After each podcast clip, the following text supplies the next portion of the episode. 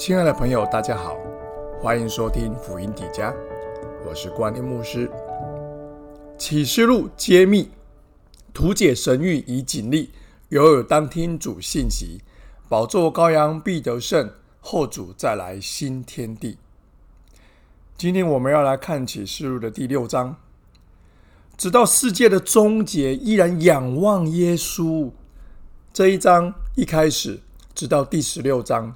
我们将会了解世界在末日之前将会发生哪些灾难，就好像倒数计时一样。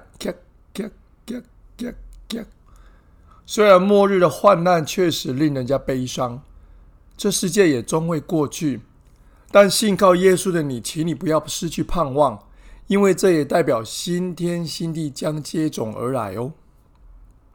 揭开密封的印。四匹马与四骑士，约翰看见四匹马与四骑士是担任报复审判任务，反映着当时历史进程中间所呈现具有毁灭性力量的现象。第一印揭开，有白马出现，得胜再得胜。在此处，白马与拿弓的骑士出现呢，是象征军事上的征服与胜利。而非得胜的基督显现的场景，这里应该是指某个强大的军事政权，他们透过对外战争扩张版图，成为上帝审判的工具。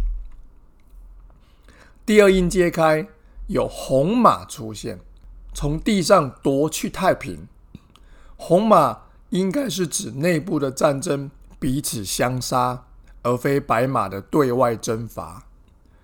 第三印揭开，有黑马出现，饥荒伴随，描述当下生活必需的粮食极为缺乏的时候，油还有酒类等奢侈品却过剩而被滥用，表示贫富不均呐，让饥荒更是难以忍受。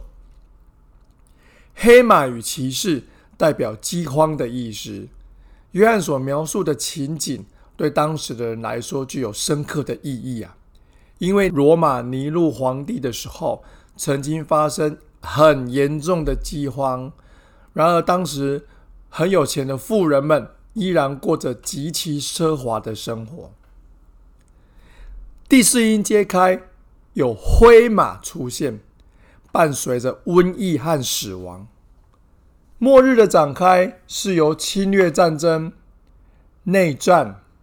饥荒与死亡四个灾祸来拉开序幕，分别是白马、红马、黑马跟灰马。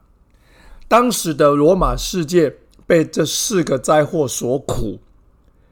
现在即使科技发达，我们还是可以看到这四个灾祸如影随形的出现在我们周围。当然，这些灾难，上帝是允许的。但这些灾祸也多来自于人的罪恶。我们能体会到神透过这些灾祸给我们的警告吗？这四印揭开，与其说是审判，不如说是一种警告。所以这些苦难的伤害都还不是最严重的。第五印揭开，祭坛底下有殉道者的灵魂呼喊，上帝要他们安息片刻。等到殉道者的数目满足，第六印揭开，七印之中以第六印揭开所占的篇幅最长。天地出现变异，甚至挪移异位，乾坤大挪移。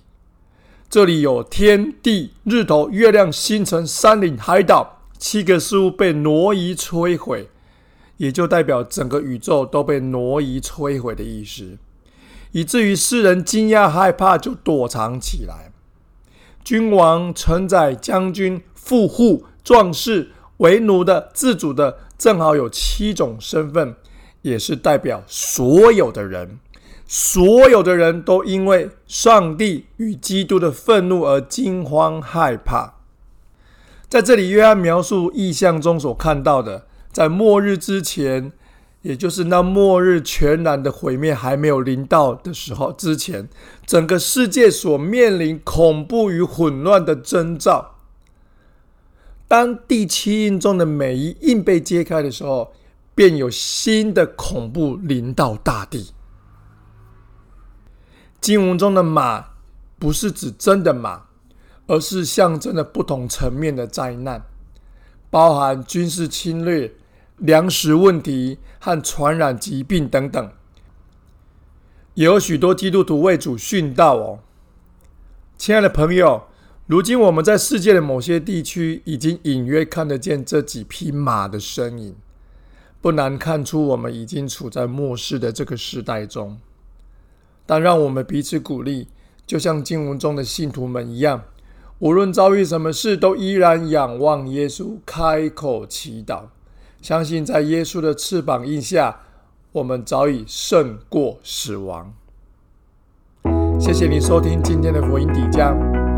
我们下一集见哦，拜拜。